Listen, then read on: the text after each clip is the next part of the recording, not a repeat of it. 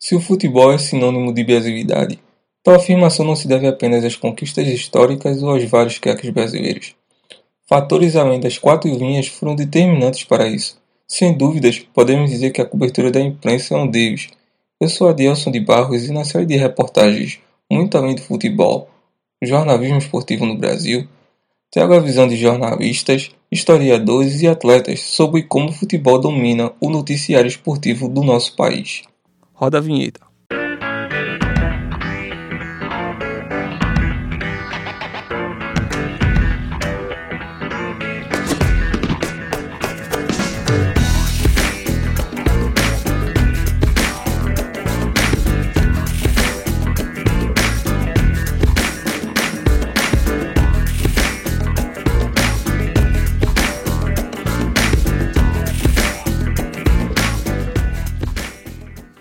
Presunção demais afirmar que o Brasil vive futebol de uma forma diferente de outros países.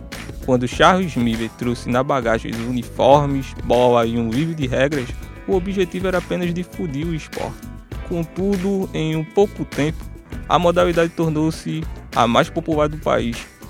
Criou raízes na identidade dos brasileiros e difundiu o nome da nação para o mundo todo.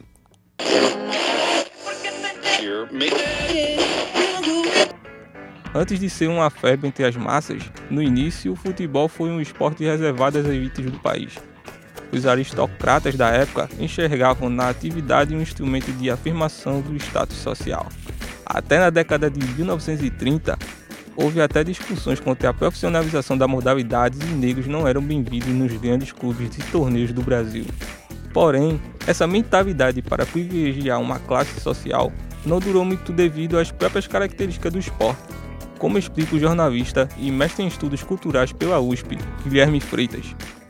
Quando o futebol começa a se tornar popular aqui no Brasil, no começo do século XX, né, com os estaduais em praticamente todos o, todo o país, uh, o futebol já era bem forte na Europa, aqui na América do Sul, né, os clubes argentinos, uruguaios, né, já tinham essa, já tinham, é, um, eles já eram fortes, né, a modalidade já era forte nesses, nesses locais. Então acho que tudo isso ajudou a fazer o futebol se tornar o que ele se tornou. E também o fator da profissionalização. O futebol foi a primeira modalidade né, que é, profissionalizou seus atletas. Né, no esporte amador, que tinha toda aquela questão de classe, né, os clubes da elite, que jogavam por amor ao esporte. E depois, com a profissionalização, você tem atletas de origem das camadas sociais mais baixas. Né? Então, saiu do, do seio elitista, né, dos clubes ali tradicionais, e chegou na, nas periferias. E, e aí, de certa forma, é, massificou o esporte, as pessoas passaram a, a, assistir, passaram a torcer, a praticar.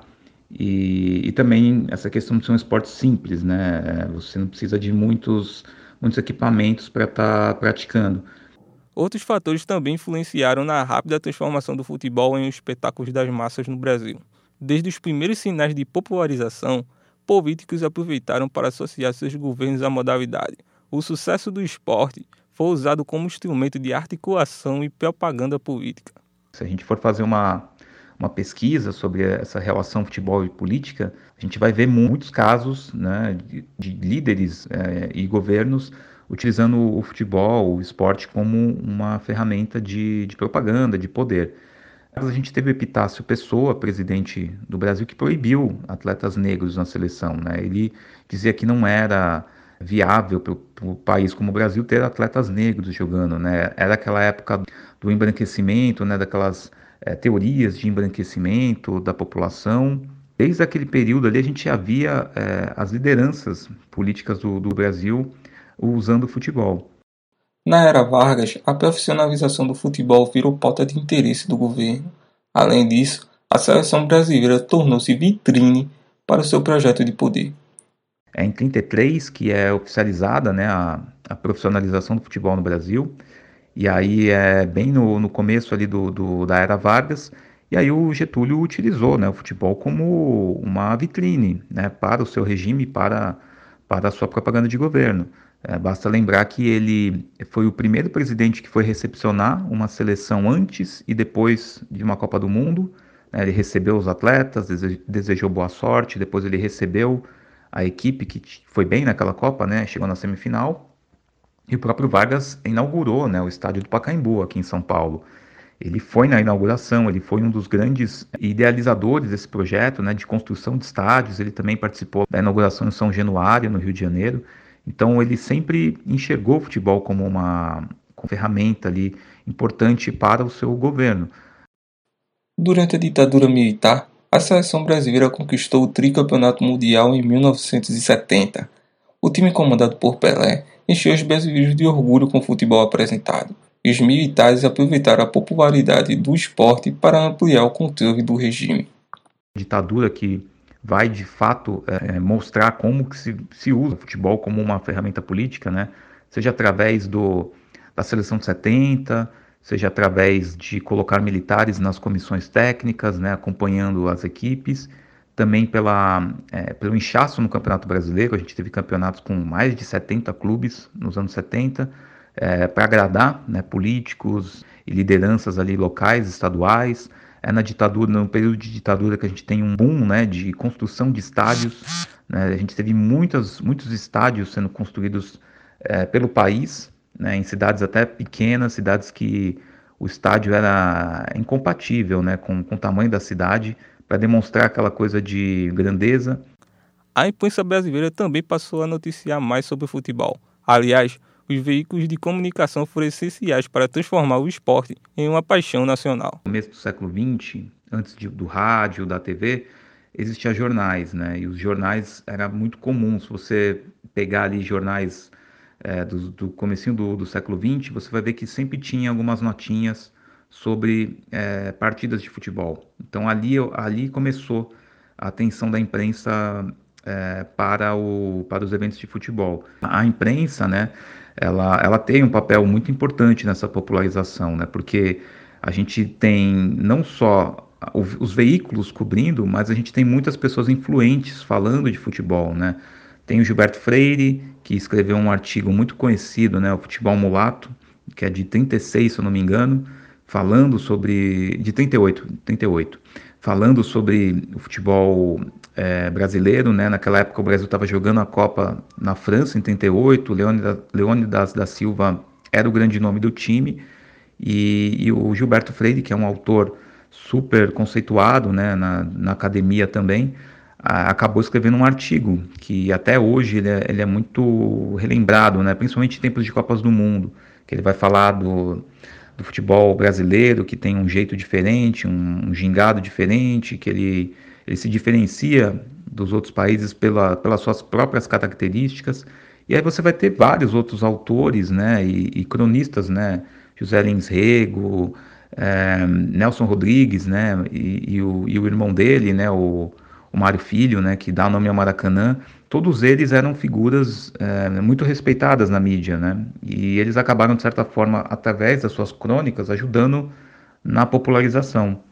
Radialista há quase 50 anos, o professor universitário Marcos Araújo destaca ainda o rádio como divisor de águas para tornar o futebol mais acessível. As transmissões foram importantes para quebrar as barreiras sociais que o Brasil enfrentava nas primeiras décadas do século passado.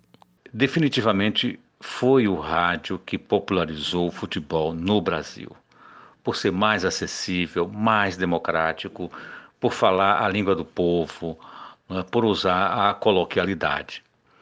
Os jornais eram lidos por uma minoria nas duas primeiras décadas do século XX.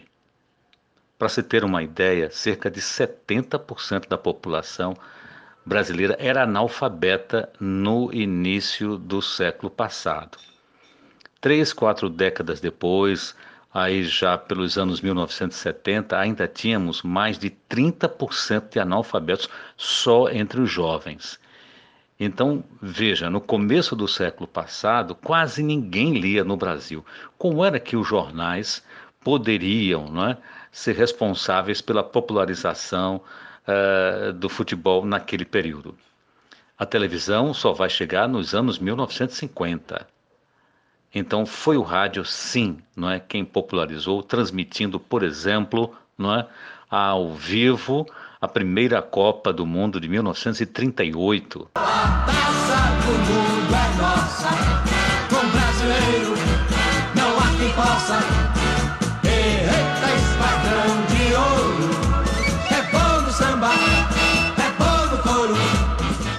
Somados, esses fatores culminaram na paixão avassaladora que o brasileiro tem pelo futebol. As consequências disso ficam visíveis principalmente na imprensa esportiva do país. Um único esporte é capaz de monopolizar a atenção da mídia diariamente. Dessa forma, outras modalidades são escanteadas e recebem pouca cobertura. Na segunda reportagem da série Muito Além do Futebol, o jornalismo esportivo no Brasil, começo fazendo algumas perguntas. O jornalismo esportivo do Brasil se resume ao futebol? Qual o espaço que outras modalidades têm na imprensa? Existe conflito na função social da profissão? Muito além do futebol, o jornalismo esportivo no Brasil, projeto apresentado ao Centro Universitário UniFBV Widen como trabalho de conclusão de curso de jornalismo. Orientação, professora Carolina Cavalcante. Trabalhos técnicos e efeitos sonoros, Igor Pablo. Produção, reportagem e edição, Adielson de Barros.